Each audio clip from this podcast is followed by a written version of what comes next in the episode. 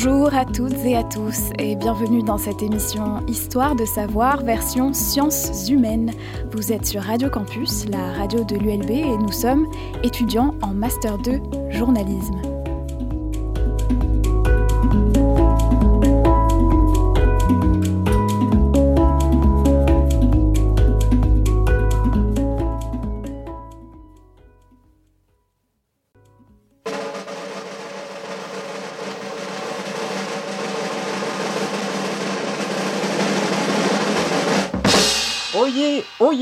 Citoyens francisés, Radio Campus, la radio de la communauté universitaire de l'ULB, consacre en cette printanière matinée de l'an de grâce 2020 son émission scientifique Histoire de savoir à la francisation de notre glorieuse capitale, Bruxelles.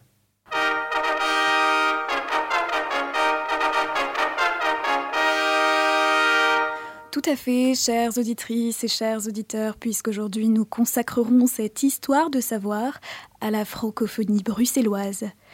Une histoire de savoir très française, donc, où nous essaierons de comprendre comment la capitale européenne s'est francisée, en compagnie du directeur du Cercle d'Histoire de Bruxelles, Jean-Jacques de Ghent. Et nous partirons ensuite à la découverte de la riche faune francophone de la région capitale dans un trépidant safari radiophonique mené tambour battant et micro en main par l'aventurière en chef de Radio Campus, Ophélie Bouffil et son fidèle acolyte qui vous parle en cet instant. Voilà, et nous terminerons par une interrogation politique, philosophique, intellectuelle s'il en est, puisque nous interrogerons l'avenir du français à Bruxelles. Restez à l'écoute de Radio Campus parce que vraiment, ça va racler du air. vieux. Ce n'est pas grave, on commence tout de suite par Monsieur Van Br. Alors, euh, première, Monsieur Van Cru. Troisième.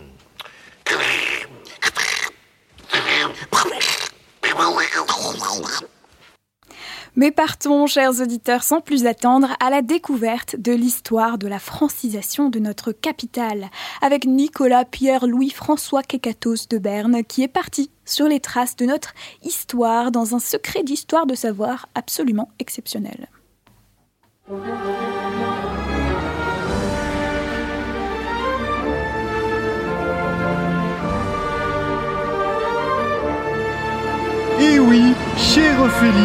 Puisque je vous invite aujourd'hui à découvrir en exclusivité, pour Secret d'Histoire de Savoir, euh, je vous propose de rentrer dans l'histoire vivante d'une langue vivante.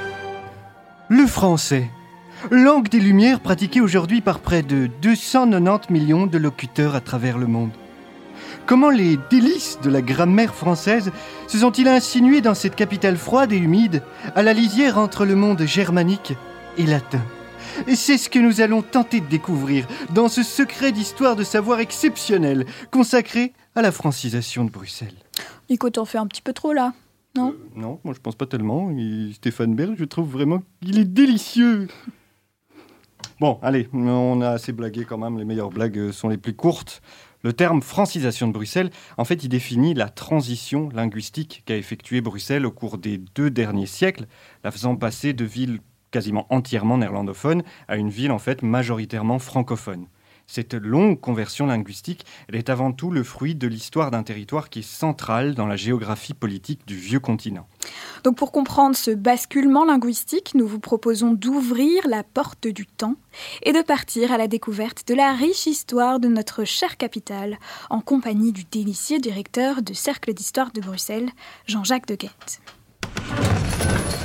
Oh Une porte du temps Et Jean-Jacques de Guen qui se trouve juste derrière. Mais dites-nous donc, cher Jean-Jacques, à quand remonte le début de la francisation de Bruxelles? Sérieux Nico, tu sais pas t'arrêter en fait. Oh bah ça va quoi.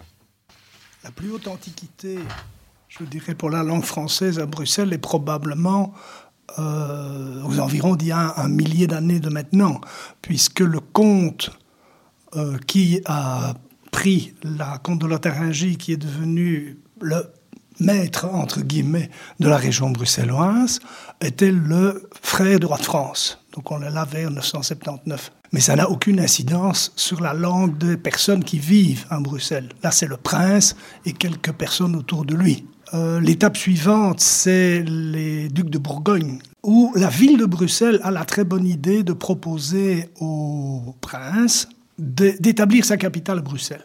C'est vraiment les, la bourgeoisie, même si le terme n'existait pas, je dirais plutôt les gros commerçants, les, les corporations qui parviennent à convaincre le duc de Bourgogne de d'installer sa capitale chez nous. Mais à nouveau, c'est la cour, c'est la haute aristocratie, ce n'est pas l'habitant moyen de la ville, ce n'est certainement pas le petit peuple. Étape suivante, le XVIIIe siècle, avec les Habsbourg d'Autriche. Là, l'Europe parle français. On a effectivement une importance plus grande du euh, français à Bruxelles à ce moment-là, mais ça reste les classes supérieures, très nettement. On voit par contre que l'Académie, qui sera l'Académie de Belgique après, fondée par Marie-Thérèse au XVIIIe siècle, reçoit des textes, des propositions, des interventions en néerlandais et les accepte. Il n'y a pas de problème linguistique. Voilà, au départ, Bruxelles, c'est donc clairement une ville néerlandophone. Et ce, malgré le fait que le français soit langue d'usage dans les cours successifs qui se sont partagés la gouvernance de Bruxelles depuis grosso modo un millier d'années. Euh, sans qu'il n'y ait de véritables problèmes linguistiques, comme on vient de l'entendre avec Jean-Jacques de Ghent.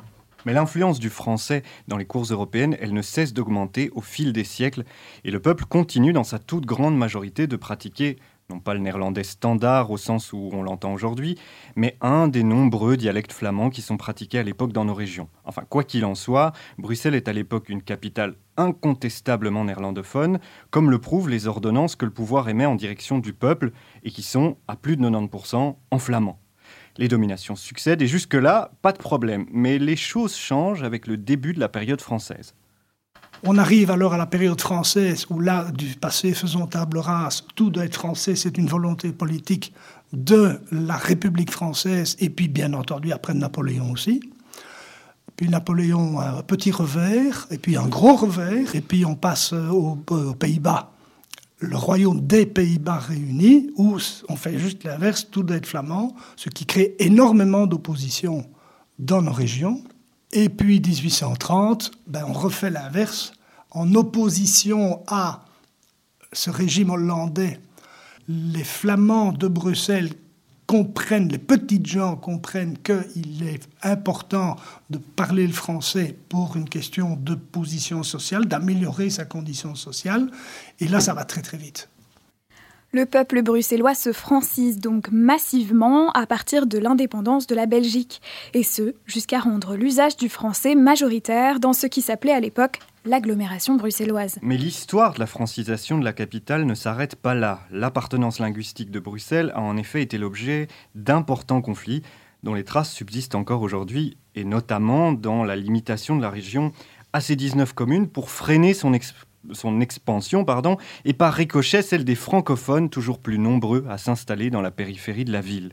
Et oui, et oui, on est d'accord, ça y est, le point Godwin sauce belge est atteint, on peut le dire, Ophélie. Impossible de ne pas parler de l'éternelle bagarre entre les flamands et les francophones dont Bruxelles a été le terrain de combat favori, et je pense n'a pas fini de l'être. Alors on vous le disait, les francophones sont devenus de plus en plus nombreux dans la capitale au fil du temps, et le phénomène n'a cessé de s'accélérer. Petit à petit, l'agglomération bruxelloise s'est étendue. Les francophones ont commencé à s'installer dans les territoires de la périphérie de l'agglomération bruxelloise, encore majoritairement flamands. Et ça, ça n'a pas du tout plu au mouvement flamand. Bah, c'est le moins qu'on puisse dire, puisque les Flamands y voyaient une sorte d'invasion. C'est ce qu'on appelle le phénomène de la tache d'huile. Mais c'est quoi au juste la tache d'huile, cher Jean-Jacques? Euh, C'est quoi la tache d'huile? En fait, ce sont des francophones de Bruxelles qui quittent Bruxelles parce que Bruxelles, pendant tout un temps, le centre-ville devenait de moins en moins attrayant, sale, euh, pas rassurant, euh, avec des bâtiments en mauvais état. Et donc, c'est une bourgeoisie, petite bourgeoisie, francophone, qui quitte et qui va dans la périphérie de Bruxelles, évidemment, augmentant d'autant la quantité de francophones dans ces euh, communes qui étaient juste en dessous. Donc cette, tache d'huile, il voulait l'arrêter. Donc si vous voulez aller habiter en périphérie flamande, il faut faire ce qui s'appelle la inbrugering, c'est-à-dire se devenir flamand. Cette politique qui veut éviter l'extension de la tache d'huile. Évidemment, elle a continué parce que avec l'apport massif d'étrangers à Bruxelles, quelle que soit leur nationalité. Vous savez que la, population étrangère la plus importante à Bruxelles, c'est qui? Français. C'est les Français. Donc, comme la première communauté, c'est les ce sont les Français, et puis après, je crois que c'est les Marocains qui parlent français, cet apport de population-là a réaugmenté le, l'aspect francophone ou francophone, francisation plutôt, pas francophonisation, francisation de la capitale. Après mille conflits opposant francophones et flamands, la fin de l'expansion de Bruxelles est décidée et l'agglomération est tout bonnement scindée. Bruxelles se limitera aux 19 communes qui la composent, en fait toujours actuellement. Les recensements linguistiques qui avaient lieu chaque décennie et qui permettaient autrefois à la ville de s'étendre sont interdits. La frontière linguistique et régionale est définitivement fixée. Bruxelles devient donc une enclave majoritairement francophone, mais dans le territoire de la région flamande. Pourtant, la capitale est déjà un monde à part, ni flamande, ni tout à fait flamande malgré son statut de capitale flamande, ni wallonne malgré l'usage majoritaire de la langue française comme langue véhiculaire par ses habitants. À Bruxelles, on est d'abord bruxellois. On n'est pas flamand habitant en Bruxelles, on est bruxellois parlant le flamand, ou bruxellois parlant le français. On n'est certainement pas wallon non plus. Bah, la capitale a toujours voulu être un petit peu euh, particulier par rapport au restant du pays. Et ça, ça, ça reste aujourd'hui très très marqué. Les gens au quotidien sont d'abord bruxellois. Souvent, le problème linguistique est plus un problème de politiciens que de gens au quotidien. Durant des années, cette identité propre est niée. La capitale n'est pas vraiment une région, contrairement à la Flandre et à la Wallonie, mais plus vraiment une ville, puisque qu'une loi spéciale lui confère des institutions propres. Bruxelles reste donc une espèce de brol comme ça, bien belge, jusqu'à la naissance officielle, cette fois en 1989, de la région de Bruxelles, capitale.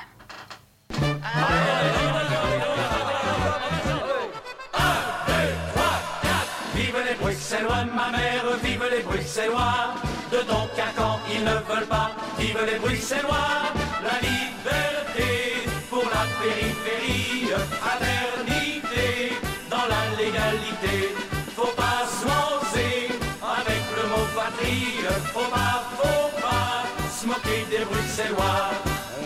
On.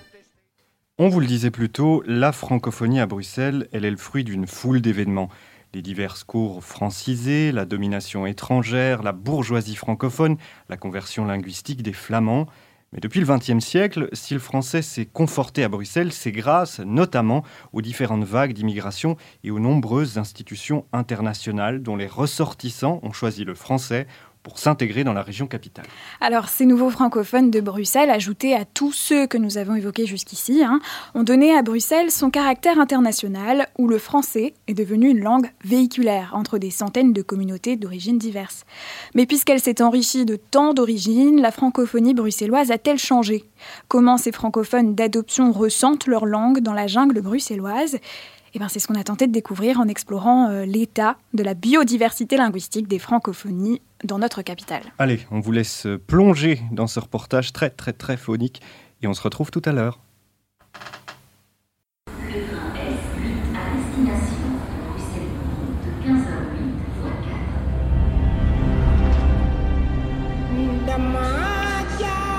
Bruxelles, la capitale de l'Europe un territoire relativement petit qui s'étend sur plus de 160 km.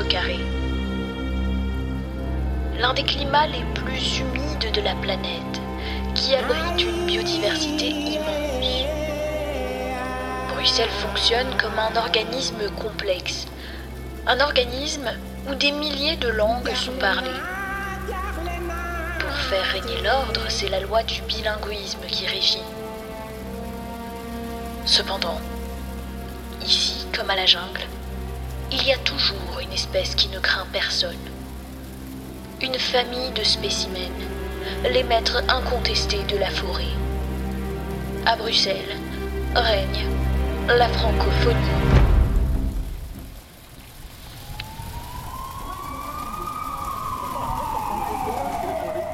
Quand j'ai emménagé à Bruxelles, c'était la première fois que mon français se heurtait à un autre français. Mais quelle est donc ce francophone égaré. Pour la première fois, mon français n'était pas le bon.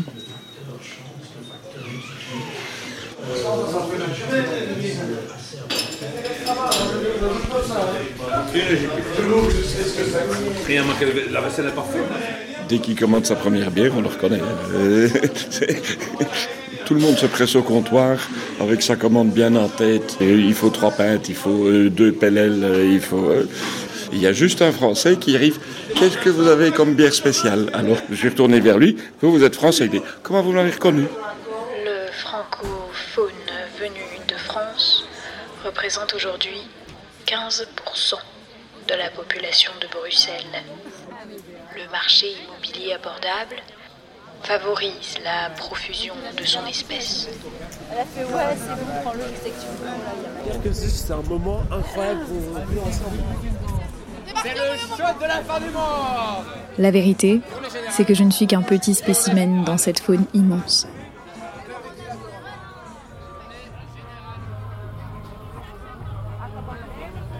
Aujourd'hui, on est dimanche. Je suis au marché des abattoirs, il drage. Je porte un jogging beaucoup trop grand pour moi et je sais plus comment commencer ce reportage. Je voulais tendre mon micro aux francophones de Bruxelles, mais lesquels en fait?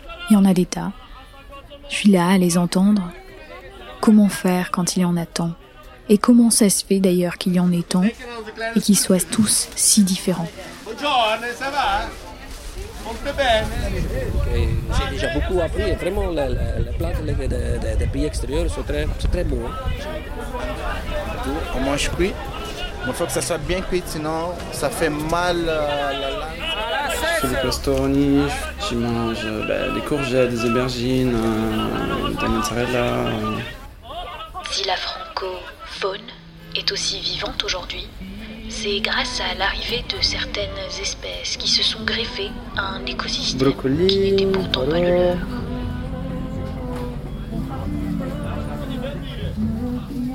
Il y a la grosse vague de migration italienne à partir de 1946.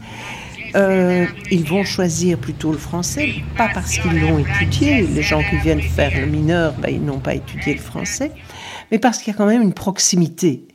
Alors, les, migrants qui sont arrivés à Bruxelles après la Seconde Guerre mondiale, ce sont souvent des migrants qui, sub, qui subissent une seconde immigration. C'est-à-dire que euh, ils sont d'abord allés dans les mines et lorsqu'ils ont la possibilité d'avoir le permis A, ben, beaucoup quittent la mine vont soit dans les industries de Wallonie, soit arrivent à Bruxelles pour travailler dans les grands chantiers, dans les, travaux de l'exposition 58, etc. Et donc cette vague-là d'Italiens puis d'Espagnols, ce sont des gens qui ont déjà eu contact avec le français en Wallonie et qui, bien sûr, à Bruxelles, vont être comptabilisés comme des francophones et pas comme des néerlandophones.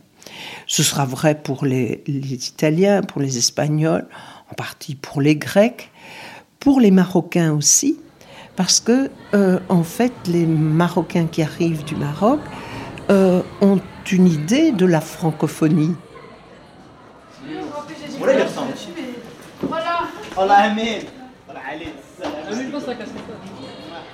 La fusion des espèces migratoires engendre des langues nouvelles. C'est le cas du maroxellois, langage hybride parlé par le francophone venu du Maroc. C'est vrai. Arrête de hagar. Des jeunes, enfin issus de la communauté maghrébine, on va dire. Ils sont plutôt francophiles et francophones, puisque là-bas, euh, le néerlandais était une langue qui n'était pas connue. Dans le quotidien à Bruxelles, il y avait évidemment les bruxellaires, ceux qui, qui mélangeaient un petit peu euh, de français et de néerlandais, qui faisaient une langue très précise, très particulière aussi à, Bruxelles. Je n'ai compris que plus tard que c'était du belgicisme, et en particulier du bruxellois. Euh, on pensait que c'était du français, puisqu'on a grandi avec, on n'a pas remis ça en question, et puis, et puis c'est très bien, on s'en est, est, accommodé.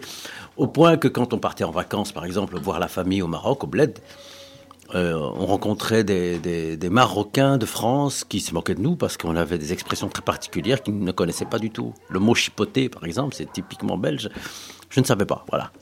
La première fois que j'ai entendu parler euh, de ce mot-là, maroxellois, c'était dans les années, fin des années 80, début 90. Euh, parce que c'est clair qu'à un moment donné, on a acquis une sorte de langage qui nous était propre, qui était lié euh, à du français français, à du bruxellaire, comme je viens de le dire, et aussi à quelques expressions maghrébines.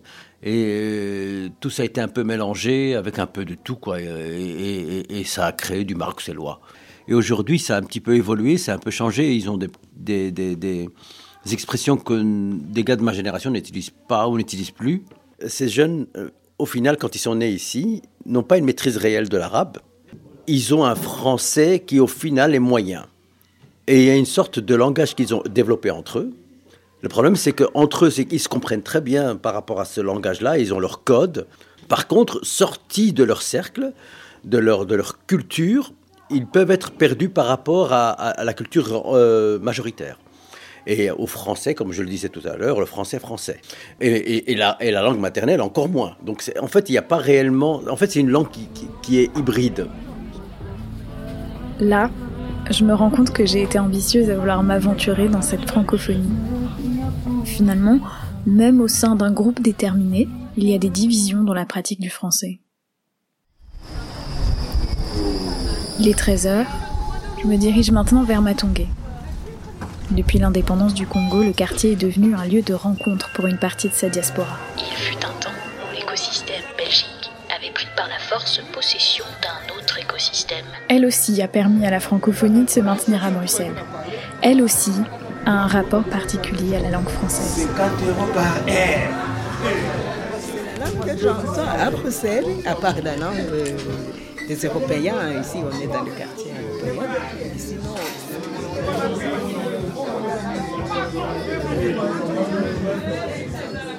Quand tu parles un français euh, un standard, hein, comme le français qu'on a euh, toutes les deux pour cette interview, certains membres de, la diaspora vont croire que tu essayes de parler comme un blanc. C'est une expression qui est très bizarre parce que le simple fait de parler une langue n'a rien à voir avec une couleur de peau ou une ethnie. Et pourtant, c'est la première chose qui vient dans leur tête. Donc, quand tu parles un français standard, et que tu parles sans accent ou sans euh, la gestuelle qui va avec, hein, parce que dans l'imaginaire euh, collectif congolais, le congolais c'est quoi? Bah, Il parle fort, il a un certain accent, c'est un peu un blédard entre guillemets comme on dit euh, chez nous. Pour eux, tu es un outcast. On te répète tellement ça que toi, tu, tu te remets en question, tu remets en question ton identité, tu te dis mais est-ce que c'est le simple fait de parler normalement français qui fait que je ne suis pas congolaise? Ou alors c'est les Congolais qui ont un manque de confiance en eux Parce que pour arriver à dire que parler bien, que tout ce qui est positif dans la langue française, c'est que les Blancs qui peuvent le faire, c'est qu'il y a encore un sérieux problème à l'intérieur. Et c'est ça aussi qu'il faut creuser. Dans leur tête, je pense que c'est encore le traumatisme de la colonisation par la Belgique euh, en, Afrique, euh, cette espèce de relation ambiguë entre euh, l'homme blanc, l'homme noir, toutes ces représentations, je pense que ça joue énormément. C'est ce qu'on a là, c'est l'héritage de tout ça, qu'on le veuille ou non. Tu ne trouves ta place nulle part, rien que parce que tu ne parles pas comme les autres voudraient que tu parles. Nous y voilà. L'appartenance. Parler d'une certaine manière, c'est appartenir à un certain groupe. Chaque accent est un monde. Moi, je voulais donner à écouter une jungle et les bruits de sa faune grouillante. Tout ce que j'ai fini par entendre, c'est que même si la francophonie, elle domine, elle est aussi faite de lutte et d'insécurité. Comme si chaque espèce s'y battait pour garder sa singularité, pour garder sur le bout de la langue la musique de son histoire. Je pourrais tendre mille fois mon micro, mille fois, je crois, j'entendrais un français qu'on dirait d'ailleurs si je ne l'entendais ici. Ce que j'ai entendu, c'est qu'une langue, ça se ça se tend, ça se possède, et qu'on le veuille ou non, ça se partage. C'est pas vrai Non Eh Euh, les Flamands, on, on ne les voit pas et on ne les entend pas non plus parce qu'ils parlent beaucoup français. C'est juste le français qui me permet de pouvoir euh, communiquer avec les autres. Non seulement le français, euh, déjà Bruxelles, bon, c'est, je dirais c'est le français qui domine plus. Ben non, ici ça se dit une, une, une couque au chocolat. Il n'y a pas de discussion entre le pain au chocolat ou la chocolatine, c'est une couque au chocolat. Tu me plais, comment tu vas Elle m'a son téléphone. Voilà.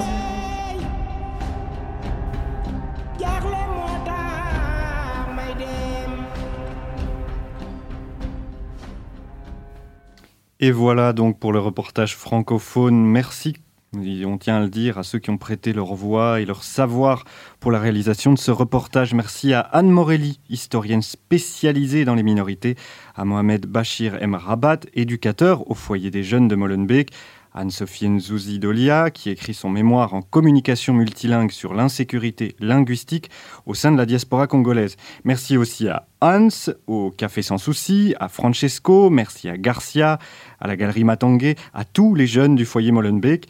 Merci à en fait euh, ben, tous ceux qui ont participé, hein, de près ou de loin, à ce reportage en personnage principal ou secondaire. Ophélie, par contre, tu ne nous quittes pas quand même, hein, puisqu'on va continuer à animer euh, cette émission ensemble. Je reste avec vous, mais d'abord, je vous invite à faire une pause. Vous l'avez entendu, Anne-Sophie Nzouzi Dolia nous parle d'insécurité linguistique, du bon français et surtout du traumatisme de la colonisation par la Belgique, de cette relation ambiguë entre l'homme blanc, l'homme noir. Au moment où nous enregistrons cet épisode d'Histoire de savoir, deux tempêtes viennent de secouer le monde. Pour la première, inutile d'insister, on a suffisamment entendu parler d'elle. Je parle, pardon, évidemment, de la tempête Covid. Celle qui, en plus, a eu l'audace de réveiller la colère du monde lorsque certains s'en sont servis comme excuse pour bafouer, une fois de plus, les droits des personnes racisées. La seconde tempête, donc, c'est cette colère noire qui a traversé les frontières et a appelé à manifester. Aujourd'hui, plus que jamais, la voix d'Anne-Sophie Nzouzi Dolia, lorsqu'elle nous parle d'insécurité, résonne au milieu de tant d'autres qui n'ont pas fini de s'élever et qu'on a le devoir d'entendre et d'écouter. Parmi ces voix, il y a celle de Lou Yakuza, artiste belge, bruxelloise, même d'origine congolaise. Elle a fait partie des instigatrices et instigateurs qui ont lancé le rassemblement du 7 juin dernier au cri de Black Lives Matter.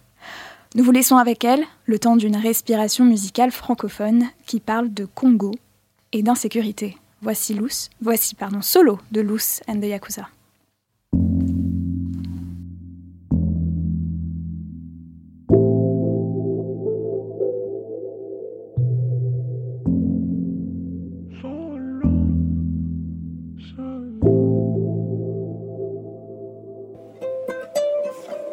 Quoi que l'on dise, que l'on fasse, on restera solo. Solo, solo, solo, solo. Quoi que l'on dise, on restera solo. Quoi que l'on fasse, on restera solo. Solo, solo, solo, solo. Dès la naissance, on nous a promis monts et merveilles. À condition qu'on la ferme, qu'on oublie l'essentiel. À qui demander de l'aide à part au Père éternel? Noir n'est-il pas une couleur de l'arc-en-ciel? Que Dieu m'éloigne du chemin de la vengeance. Le rendre dans l'appareil, c'est tentant. Dois-je crier pour qu'on m'entende? 6-0 année de l'indépendance. Que Dieu m'éloigne du chemin de la vengeance. Le rendre dans l'appareil, c'est tentant. Dois-je crier pour qu'on m'entende? 6-0 année de l'indépendance. Toujours devoir débattre? Oh non. Toujours devoir se défendre? Oh non, non. Se battre jusqu'à la moitié? Parce qu'on a trop de fierté. Toujours devoir débattre, oh non, toujours devoir se défendre, oh non, non, se battre jusqu'à la moitié, parce qu'on a trop de fierté. Quoi que l'on dise, on restera solo, quoi que l'on fasse, on restera solo, solo, solo, solo, solo. Quoi que l'on dise, on restera solo, quoi que l'on fasse, on restera solo, solo, solo, solo, solo. Comment faire pour ne jamais leur rendre l'appareil? Personne ne peut voir à travers les liens fraternels. Certains continuent à nous voir comme leurs adversaires. Pourquoi le noir n'est-il pas une couleur de l'arc-en-ciel? Que Dieu m'éloigne du chemin de la vengeance. Le rendre l'appareil, c'est tentant. Dois-je crier pour qu'on m'entende 6-0 année de l'indépendance. Que Dieu m'éloigne du chemin de la vengeance. Le rendre dans l'appareil, c'est tentant.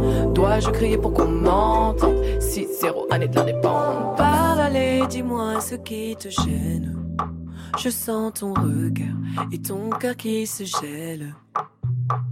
parle, allez, dis-moi ce qui te gêne. Je sens ton regard et ton cœur qui se gèle. Quoi que l'on dise, on restera solo. Quoi que l'on fasse, on restera solo. Solo, solo, solo, solo. Quoi que l'on dise, on restera solo. Quoi que l'on fasse, on restera solo. Solo, solo, solo, solo. Quoi que l'on dise, on restera solo. Quoi que l'on fasse, on restera solo. Solo, solo, solo, solo. Quoi que l'on dise, on restera solo. Quoi que l'on fasse, on restera solo. Solo, solo, solo, solo. C'était Solo de Loose and the Yakuza. Pour ceux qui nous rejoignent, vous écoutez Histoire de savoir version sciences humaines, une émission aujourd'hui spéciale francophonie à Bruxelles. Ne zappez pas, nous entrons doucement dans ce qui sera, hélas, la dernière partie de cette émission. Une partie qui va nous permettre de réfléchir à ce que pourrait être le rôle du français dans la Bruxelles de demain. Et pour cela, nous avons interrogé une personnalité qui compte dans le paysage politique bruxellois. C'est le tout nouveau président du Parti des filles, François de Smet, docteur en philosophie, d'ailleurs formé ici même hein, à l'ULB, on tient quand même à le signaler. Il nous semblerait logique, il nous semblait pardon, logique d'interroger celui qui dirige le parti qui porte dans son code génétique idéologique la plus forte trace d'affirmation de la francophonie à Bruxelles. Alors juste un petit rappel Nico, rappel historique, DEFI c'est le nouveau nom du FDF, l'ancien Front démocratique francophone, puis fédéraliste démocrate francophone. Un parti donc créé dans les années 60 dans le but précis de défendre les intérêts francophones dans ce qui deviendra plus tard la région bruxelloise et sa périphérie. Alors, bien sûr, le parti Amarante ne récolte plus des résultats aussi importants que dans les années où le conflit communautaire était le plus vif, voire violent dans notre pays. Mais tout de même, il continue d'exister, même de gouverner, puisque Défi tient un poste ministériel, celui de l'emploi et de la formation dans le gouvernement Vervoort 2. Alors, ce qui est intéressant, c'est que la position de défi a largement évolué. Et c'est sans aucun doute parce que la région de Bruxelles a considérablement changé. D'une part, la population y est majoritairement d'origine étrangère. Bruxelles est indéniablement une ville mondialisée. Mais pour François de Smet, ça va plus loin encore que ça. On doit changer de conception sur ce qu'est parler une langue. Il y a une époque où, il n'y a pas si longtemps, euh, la plupart des gens ne parlaient qu'une langue, et alors on peut comprendre que la division de blocs entre néerlandophones, francophones, anglophones ou que sais-je, ait une, sorte de tension. Ici, euh, quand même, et je, le vois bien avec votre génération et tous ceux qui vont suivre, la norme, c'est de parler deux ou trois langues. Le mieux on parle une langue, le mieux on est aussi imprégné dans sa culture.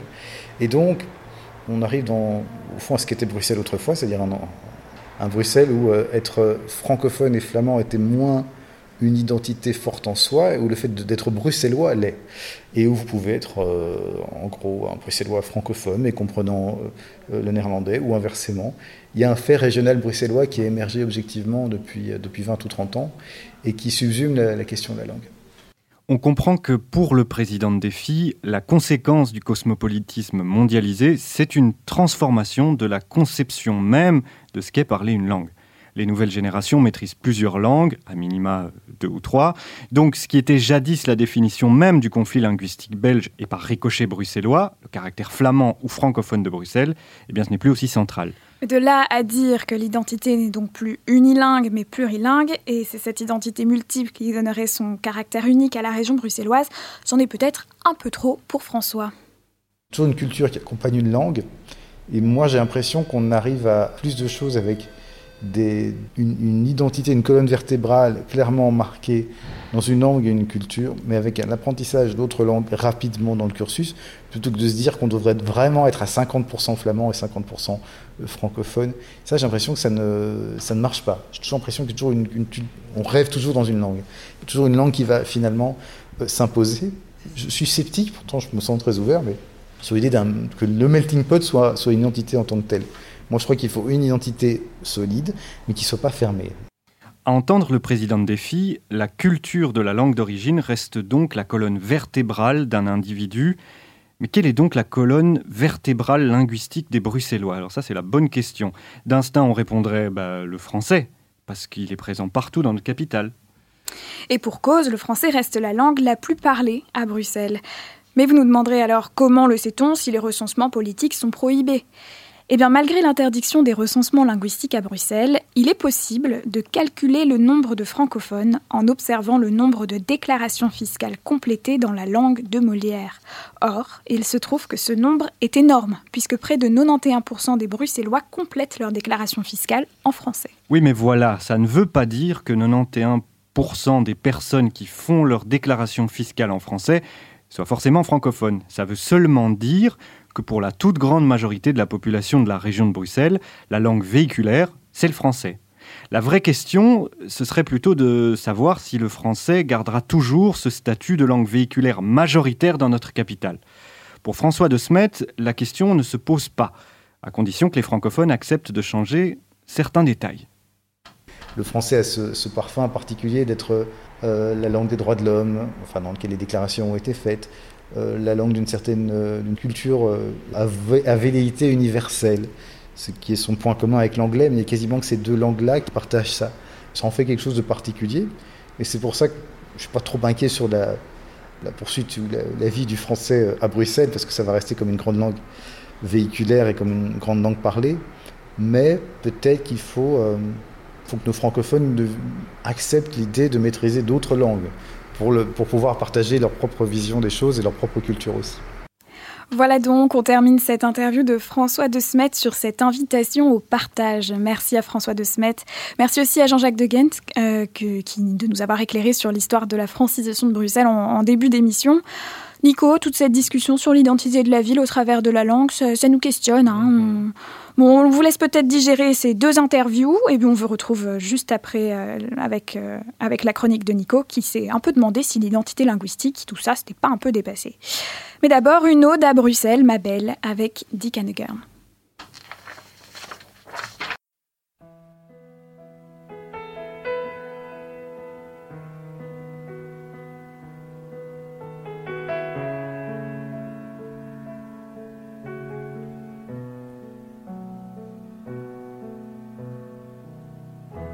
Bruxelles, ma belle, je te rejoins bientôt, aussitôt que Paris me trahit, et je sens que son amour est gris, et puis elle me soupçonne d'être avec toi le soir. Je reconnais, c'est vrai, tous les soirs dans ma tête, c'est la fête des anciens combattants d'une guerre qui est toujours à faire. Bruxelles, attends-moi, j'arrive. Bientôt je prends la dérive. Michel, te rappelles-tu de la détresse de la kermesse de la gare de midi? Te rappelles-tu de ta Sophie?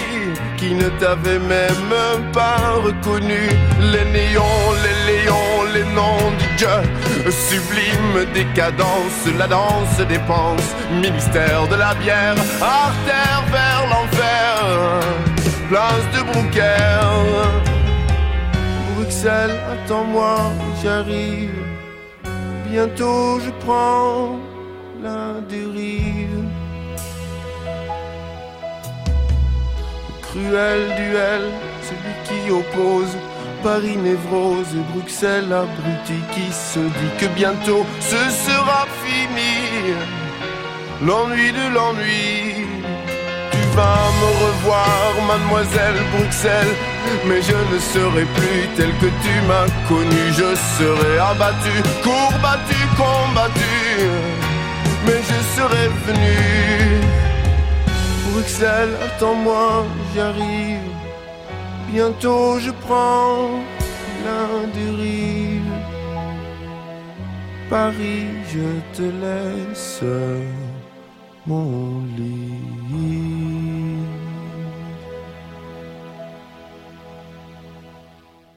L'éternel Bruxelles, ma belle, de Dick Hanegern. Donc Nico, on disait toute cette discussion sur la langue, ces questionnements sur l'identité, ça t'a rendu chafouin. Hein. Bah ouais, on peut un peu dire ça, ma petite Ophélie, parce que tu te souviens de ma patrie, c'est la langue française?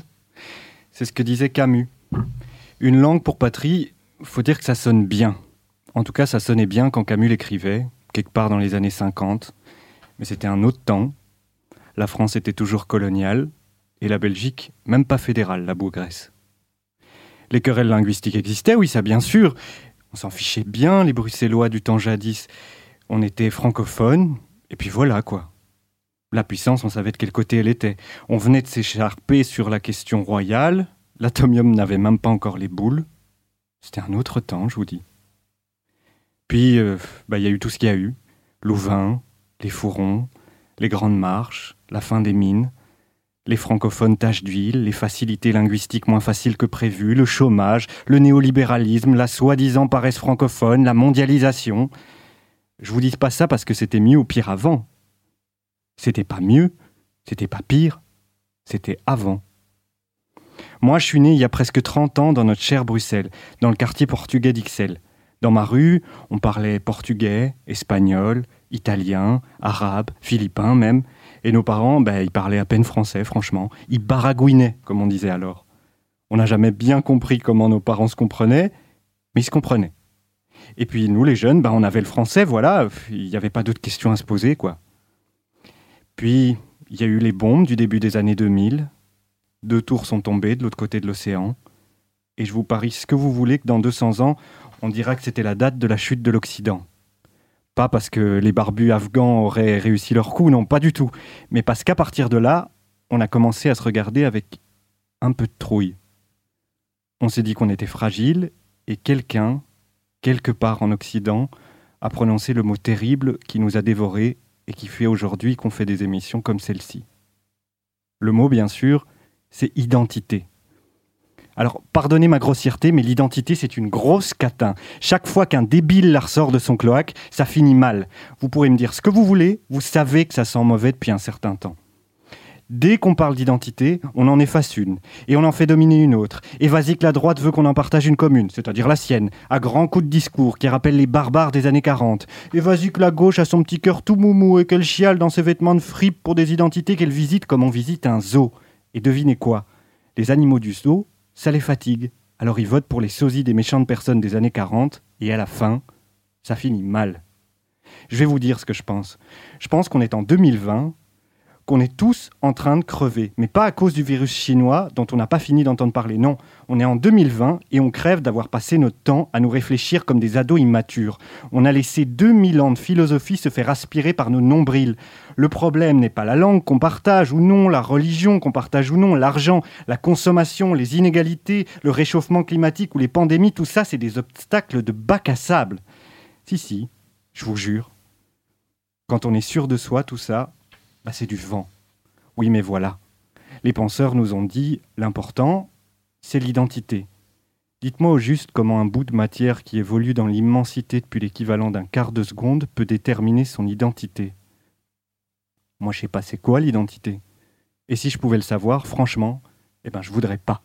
Se définir, s'identifier, se déterminer, c'est se cloisonner, s'enfermer, s'anéantir, annihiler le futur. S'identifier, c'est mourir. Camus, dont je vous parlais au début de cette scabreuse chronique, c'est aussi le mec qui a écrit La peste. Monsieur, vous savez, c'est le bouquin que tout le monde s'arrache, qui est à la mode de le tenir sous le bras depuis qu'on vit dans Mad Max. Eh ben, dans La peste, et c'est là-dessus que je vous laisse, il a écrit ça. Notre amour, sans doute, était toujours là, mais simplement, il était inutilisable, lourd à porter, inerte en nous, stérile comme le crime ou la condamnation. Il n'était plus qu'une patience sans avenir, et une sans buter.